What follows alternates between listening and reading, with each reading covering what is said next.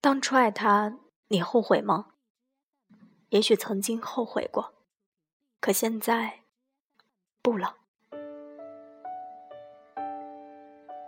他曾经是你最爱的那个人，为了他，你忍受过无数次以为自己根本忍受不了的痛苦和折磨。可是，当你们之间只剩下痛苦和折磨的时候，这份爱注定要消耗殆尽，注定要抱憾终生。我们都以为经过了九九八十一难，爱情就像功德一样修成正果。我们都以为咬着牙跨过这个坎儿，就能够踏进婚姻的殿堂。然而后来的你会明白，一开始的磨难太巨大。两个人的力量根本转不动人生这个转盘。过两天是我发小乐先生的婚礼，我被邀请当了伴娘，却没有办法开心起来。也许是因为他的准新娘秉性对不上我的胃口，也许是因为乐先生曾经心心念念的那个人还是我的闺蜜。也可能是乐先生在情窦初开的年纪，和我们一群朋友宣誓，非白小姐不娶的诺言，被现实冲击的破碎不堪。对于即将到来的婚礼，我一点祝词都想不出来。如果现在坐在我身边的人换成是白小姐，一切都不会像现在这样。我还记得第一次见到白小姐的时候，是风流成性的乐先生又换了一个女友来参加我们的聚会的时候，大家都起哄他，他却第一次认认真真的说：“这可是我将来的媳妇儿，如果以后婚礼上新娘不是她，你们都可以不参加我的婚礼。”那时候我们一群人吃惊的不行。乐先生花心是圈子里人尽皆知的，大学到毕业两年，女朋友不知道换了多少批，连我们这些三不五时常见的人，都记不住脸。那时候我也忍不住多看了两眼白小姐，说不上多出色，但是干干净净的，一眼就让人觉得舒服。这样的姑娘也不知道出色在哪里，但总让人忍不住的好奇。果然，白小姐是和乐先生交往最长久的那个，从头到尾算起来，大概有四年。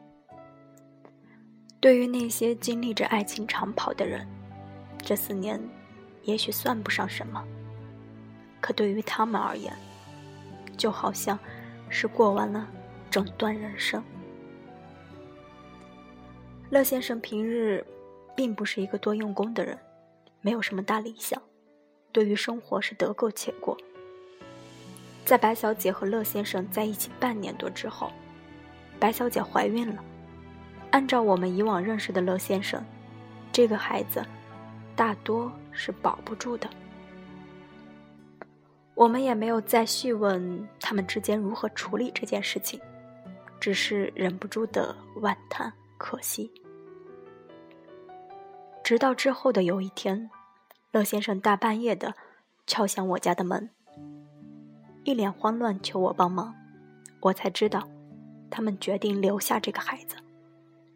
而那时候，白小姐的孕期反应非常严重，一个人在家几乎无法自理。吃什么都会吐，吐得一干二净，脸色苍白。乐先生得上班，只好求我帮忙照看白小姐。他们之间夹着我和未出生的孩子，度过了人生中最充满希望的六个月。为了孩子，乐先生开始非常努力的去工作。一无所有的他，还给不起白小姐一场婚礼和一个家。他想要依靠自己拼搏努力，在孩子出生以前，能够光明正大的被双方父母容许。也许是这样充满期许的生活，带给了他们力量。乐先生每天除了工作，还会给白小姐做饭。吃什么都吐的白小姐，唯独能吃得下乐先生的饭菜，身体也慢慢好了起来。我多希望他们真的能够就这样，不富裕，却又努力的幸福下去。然而，生活总不能如愿。白小姐怀孕六个月的时候，被她母亲发现了。未婚先孕对于我们所处的城市而言，就是家庭脸面上抹不去的耻辱。来不及阻拦，白小姐被母亲硬拽着到了医院，把孩子打掉了。我永远都没有办法忘记，白小姐在短信里和我说。你知道吗？引产就是在肚子里找到胎儿的脑袋，用针筒隔着肚皮，把药注射进去，然后等着它死掉，再拿出来。我也没有办法忘记，乐先生在电话那头哭得泣不成声，除了对不起，什么也说不出来。人生中那么多羁绊，艰难的不是如何跨越它，而是跨越了以后，怎么去坚守我们来之不易的信仰和幸福。后来，乐先生每天给绝食的白小姐煮鱼汤，白小姐的母亲不让他们相见，我像个传达器一样，每天两头跑。那个傻姑娘。又像我们再见面的时候那样，又瘦，又苍白，仿佛一阵风就能吹倒。我心疼他，也心疼他们。可我不是故事的主人公，体会不了他们千万分之一的痛苦。乐先生的执着和努力打动了白小姐的母亲，也激怒了自己的母亲。你知道的。不被双方家庭祝福的爱情，注定是不会幸福的。乐先生执意要和白小姐同居，在外面租了一个一清二白的房子。乐先生开始不回家，他母亲哭哭嚷嚷，折磨不休。他视而不见，听而不闻。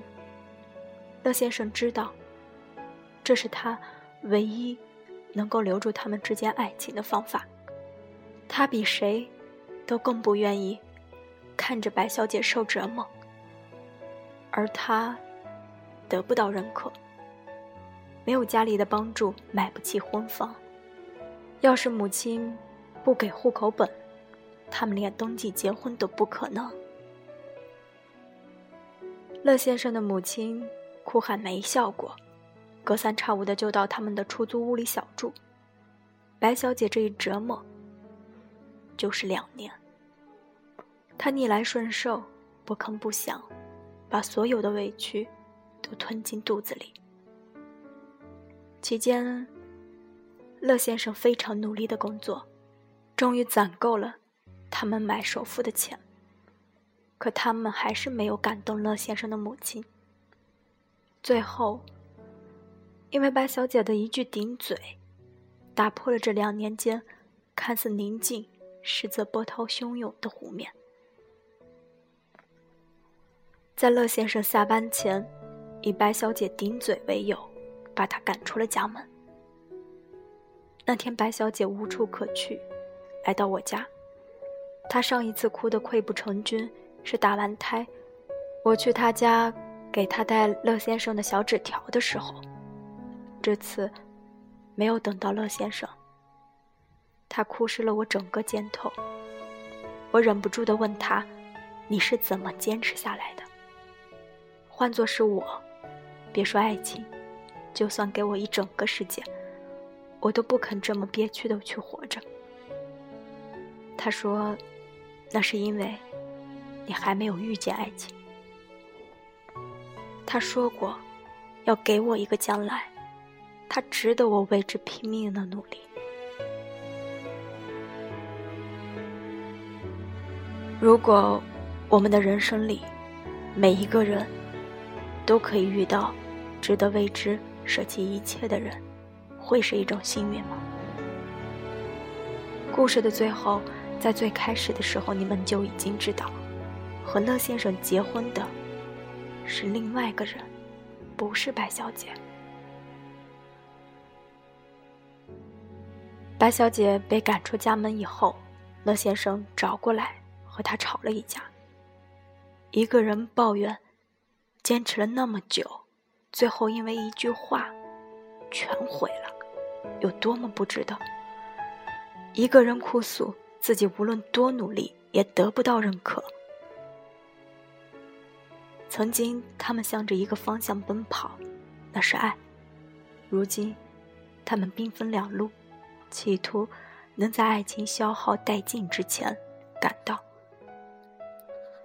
可他们两个人，一个迷了路，一个摔了跤，还要怎么做才能走得到终点呢？所以最后他们真的分开了。在白小姐不小心撞见了先生，被迫去相亲的咖啡厅，三个人装了个满怀。白小姐没有给乐先生说话的机会，泼了他一脸咖啡，转身就走。他不知道乐先生和相亲的女孩说自己有女朋友，来相亲只是迫不得已。他不知道乐先生为了他怎么低声下气的，一次次去求母亲的谅解。他体会不到，作为一个男人，顶着两个家庭的压力。在夹缝里有多痛苦，所以，在白小姐泼这杯咖啡的时候，她真的、真的很痛苦的松了一口气。后来，白小姐走的悄无声息，我们所有人翻遍了整座城市，都没有找到她。乐先生慢慢开始接受了她离开的事实。麻木苟且的听从家里的安排，继续生活。过两天就是他的婚礼。有时候我想，这是不是我见过最惨烈的爱情？我不懂人心为什么会那么僵硬、冷漠，不懂为什么现实就是爱比爱情更重要。我们所处的这个时代，逼迫我们就范。还不允许我们反抗。乐先生婚礼那天，我收到了白小姐的短信。她说：“我不恨他了。”我没有把这条消息给乐先生看，因为我知道，比起憎恨，我总觉得被遗忘和放弃更让人绝望。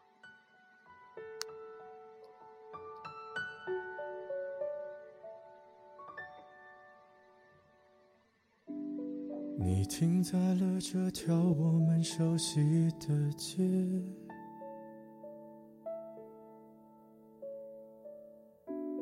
把你准备好的台词全念一遍。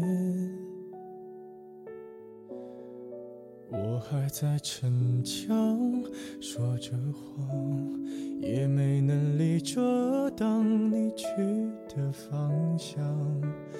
至少分开的时候，我落落大方。我后来都会选择绕过那条街，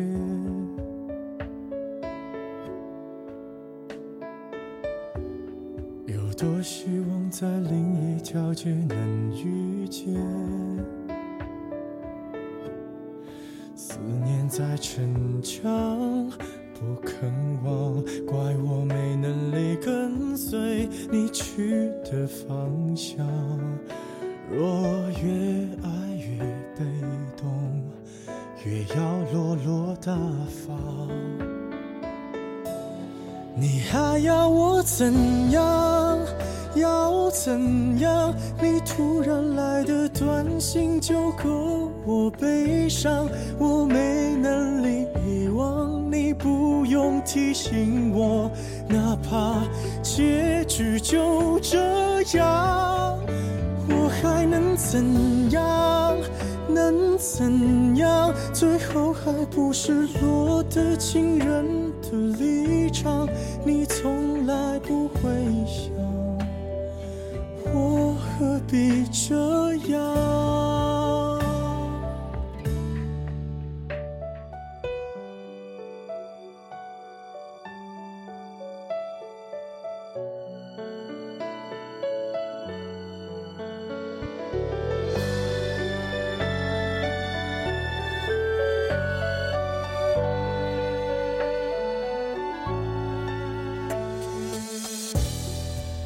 慢慢的回到自己的生活圈，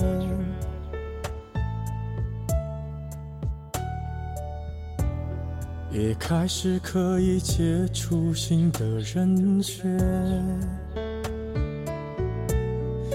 爱你到最后不痛不痒，流言在计较谁爱过一场。我剩下一张没后悔的模样，你还要我怎样？要怎样？你千万不要在我婚礼的现场。我听完你爱的歌，就上了车，爱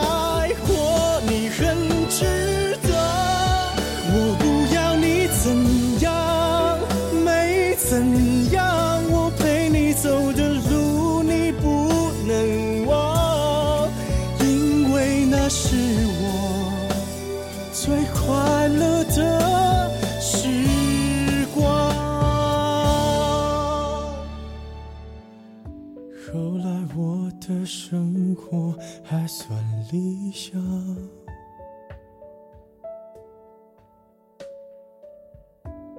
没为你落到孤单的下场。